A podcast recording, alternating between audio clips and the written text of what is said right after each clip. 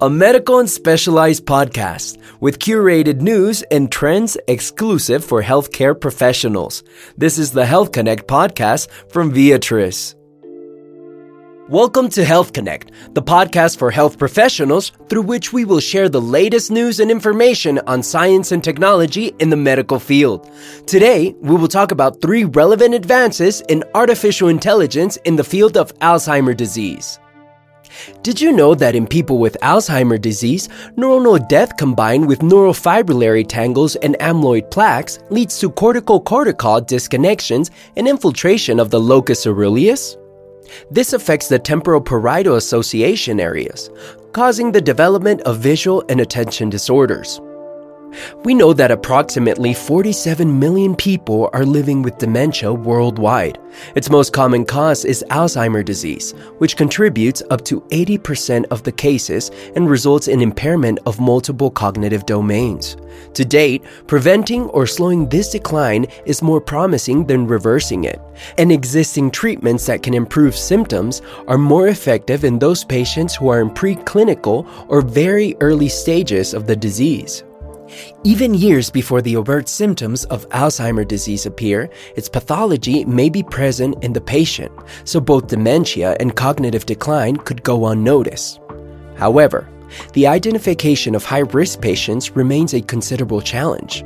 A common approach is to monitor patients with signs of mild cognitive impairment a condition that in some cases can be a prodromal stage of dementia, especially in Alzheimer's disease, and whose main characteristic is minor memory impairment.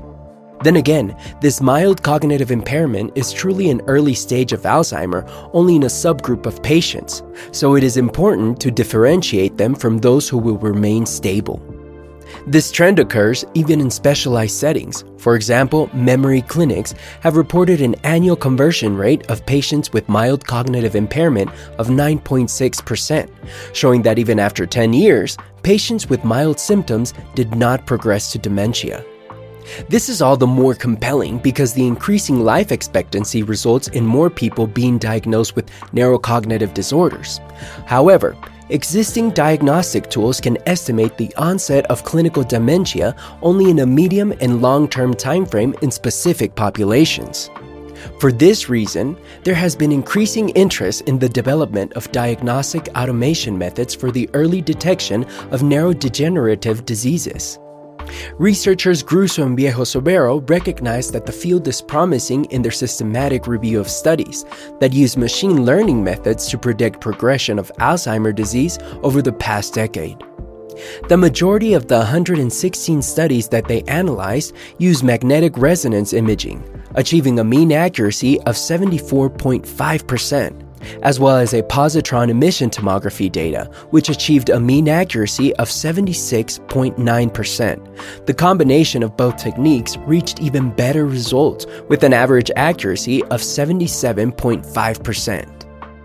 A less frequent method, magnetoencephalography, reported an accuracy that ranged from 87% to 100%, but the sample sizes were very limited, being the smallest of 33 subjects and the largest of 129. In comparison, the mean sample size of all the studies reviewed was 546 participants. Among the most relevant selected features were whole brain volumes, intensity measurements of glucose metabolism, genetic features, neuropsychological test results, and demographic variables such as age. The most useful brain areas to distinguish patients with Alzheimer or stable mild cognitive impairment from healthy subjects were mainly located in the temporal, parietal, and frontal lobes. While the relevant regions were the hippocampus, amygdala, entorhinal cortex, precuneus, cingulate gyrus, and rostral and caudal areas of the medial frontal lobe. The machine learning methods most used to classify the patients and detect disease progression were based on support vector machines, which reached a mean accuracy of 75.4%, although convolutional neural networks attained a better result with 78.5%. It is important to highlight the more complex models that combine deep learning with multimodal and multidimensional data achieve the best performance. Even so, the researchers warned that although the algorithms are useful and capable of discriminating the brain characteristics of Alzheimer disease, their performance is not specific enough. Thus, the judgment by a health professional remains crucial because clinical criteria can still achieve similar results regarding the prediction of conversion to Alzheimer dementia up to a year before its onset. A frequent limitation in machine learning models is that they often incorporate complex variables, such as neuroimaging data, genetic tests, and cerebrospinal fluid biomarkers that are hardly available in routine clinical practice. In this context, let us explore the findings of the study published by James and colleagues in December 2021, where they evaluated the ability of machine learning algorithms to predict the incidence of dementia within two years. Importantly, the authors determined which variables were required to achieve an optimal analytic approach. In this prognostic study, the researchers studied a prospective cohort of approximately 15,300 patients from a memory clinic who did not have dementia at baseline. The median patient's age was 72.3 years. Within two years of onset, 10% of the participants received a diagnosis of dementia, divided by subtype as follows 1,285 had Alzheimer dementia, 82 had Lewy body dementia, 21 had vascular dementia, and 180 had other subtypes of dementia.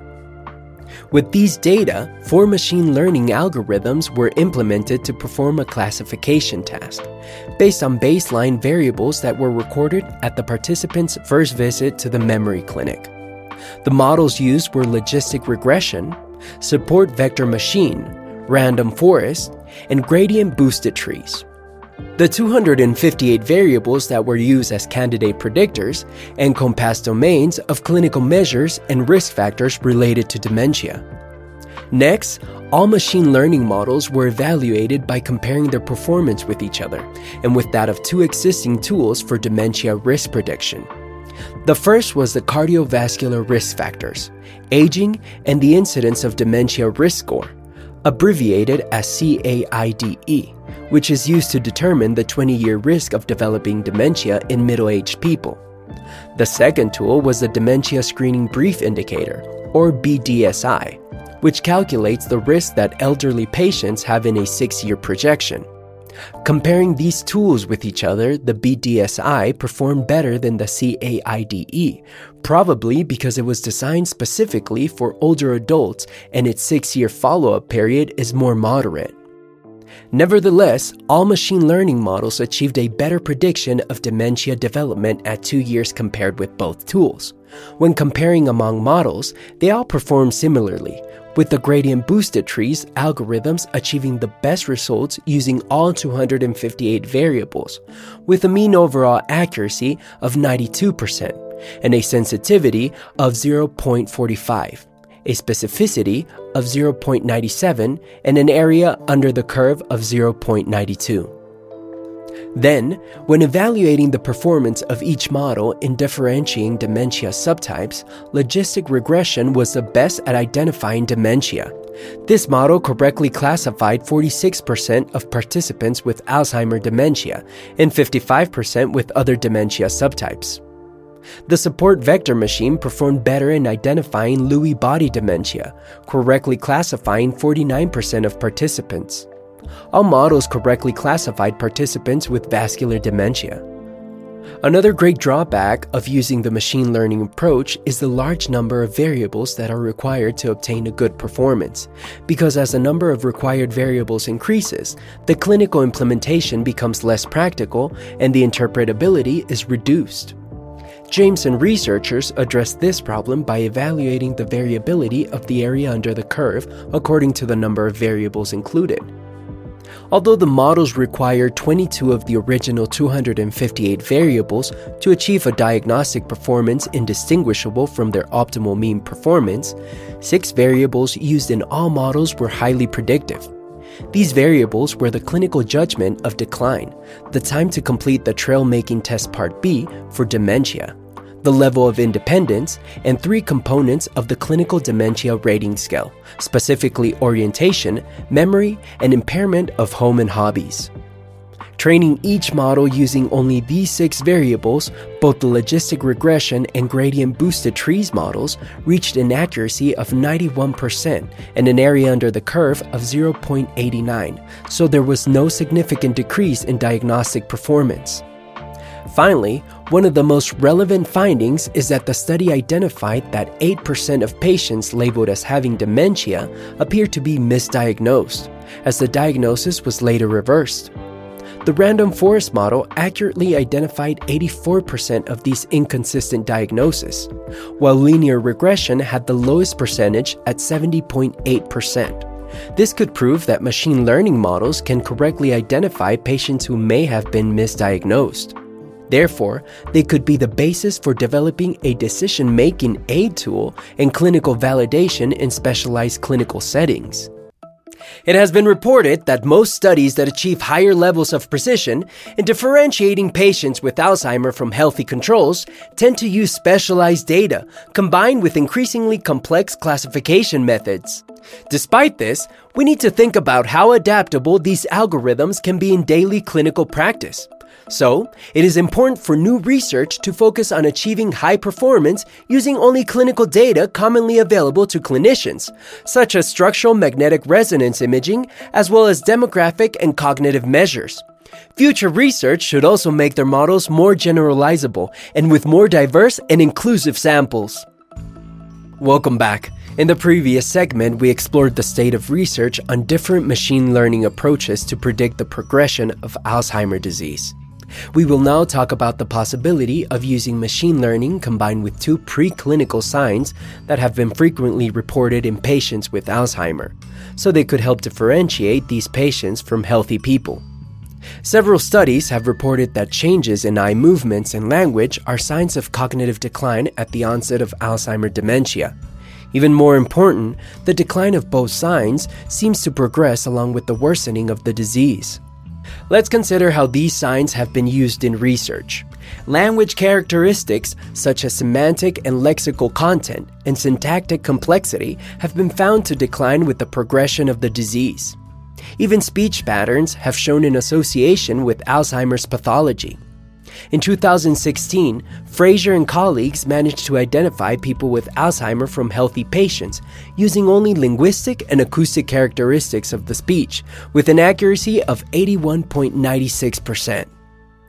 The ocular function is also altered by Alzheimer disease, so it is common to find abnormal saccadic behaviors and saccadic gaze intrusions, as well as slow pupillary responses and disorders. These abnormalities can be easily detected in tasks such as reading, as patients have slower reading and higher fixations. They reread words more frequently and are less likely to skip small, irrelevant words that a healthy reader might ignore. Even more interesting is that language and eye movements seem to act synergistically. This is shown in recent work by Hyeju Jang and colleagues. Published in September 2021, it presents a machine learning analysis of a new multimodal eye tracking and language dataset that can classify people with established Alzheimer disease, mild cognitive impairment, and subjective memory complaints from healthy controls. It is worth mentioning that this work is based on a conference paper that the group published in 2020. That study was conducted with 68 patients at different stages of cognitive decline and 73 controls. The team used a description task known as the cookie theft picture, in which patients are asked to describe an image depicting a domestic scene. The best performance using language only models was an area under the ROC curve of 0.73 and of 0.77 for eye movement only models. Later, when combining both eye movement and language models, the overall performance increased to 0.80. From those results, Jang and team sought to more accurately classify patients with clinically significant cognitive impairment. The employed cohort is now larger, with 79 patients from a memory clinic diagnosed with mild moderate Alzheimer, mild cognitive impairment, or subjective memory complaints and 83 adult controls. For this new study, the researchers incorporated two tasks. These were the description of a picture and the reading of a paragraph. the researchers added two new tasks the calibration of the pupil in order to capture potential square wave jerks that often occur in Alzheimer, and the description of a pleasant memory to detect spontaneous speech data and deficiencies that may be overlooked in established tasks. Because the overall goal of the study was to build a screening tool rather than a diagnostic tool, all dementia subgroups were categorized as patients and compared against the healthy control group to identify highly predictive features shared across the entire disease spectrum.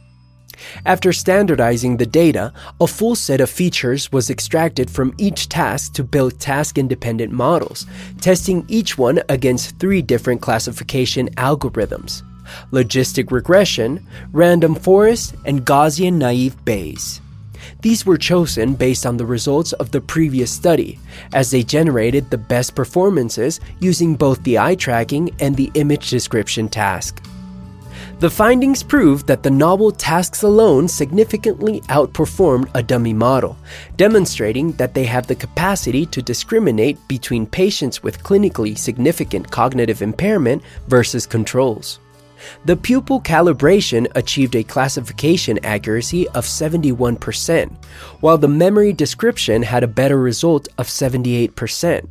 When comparing the four tasks, the established ones outperformed the novel ones, validating their use for classification in future research. The next step was to determine the synergy between the tasks. To do this, the researchers developed a fusion model that combines the predictions of the four tasks. Fusion models based on logistic regression significantly outperformed all individual task models. All other fusion models achieved better results than most of the individual ones, obtaining particularly improved performance in the case of image description and reading tasks.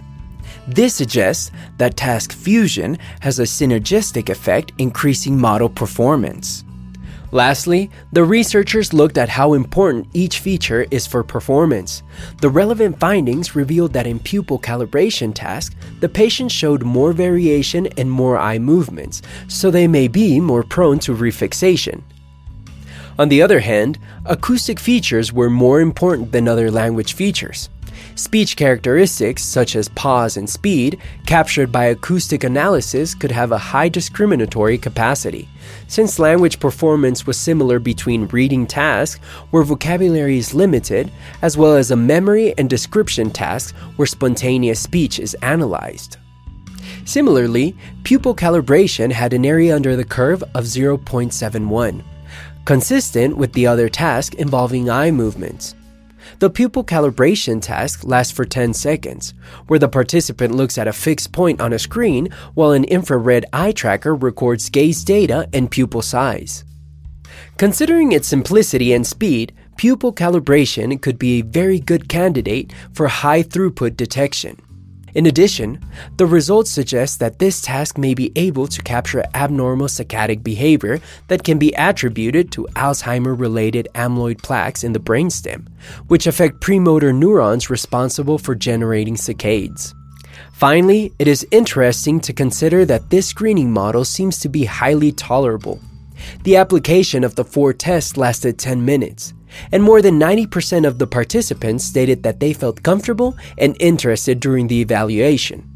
The majority were willing to repeat the evaluation in a clinical setting on an annual basis, although they felt less inclined to do it more often. Only 11% reported discomfort during the test, and 5% reported privacy issues with technology. These figures are especially relevant if we take into account that although the initial screening is important, the follow up screening is also key for detecting longitudinal changes as the disease progresses. The reason for this is that there is a critical period in which the morphological and functional changes in the central nervous system allow timely initiation of clinical treatment, which could delay the development of the disease. Therefore, it is necessary to have non invasive and comfortable tools that allow participants to agree to repeat the screening periodically. Thanks for joining us on this episode of Health Connect. Don't miss our next episode where we will talk about more artificial intelligence developments in other medical fields. Discover more medical news on Viatris Connect.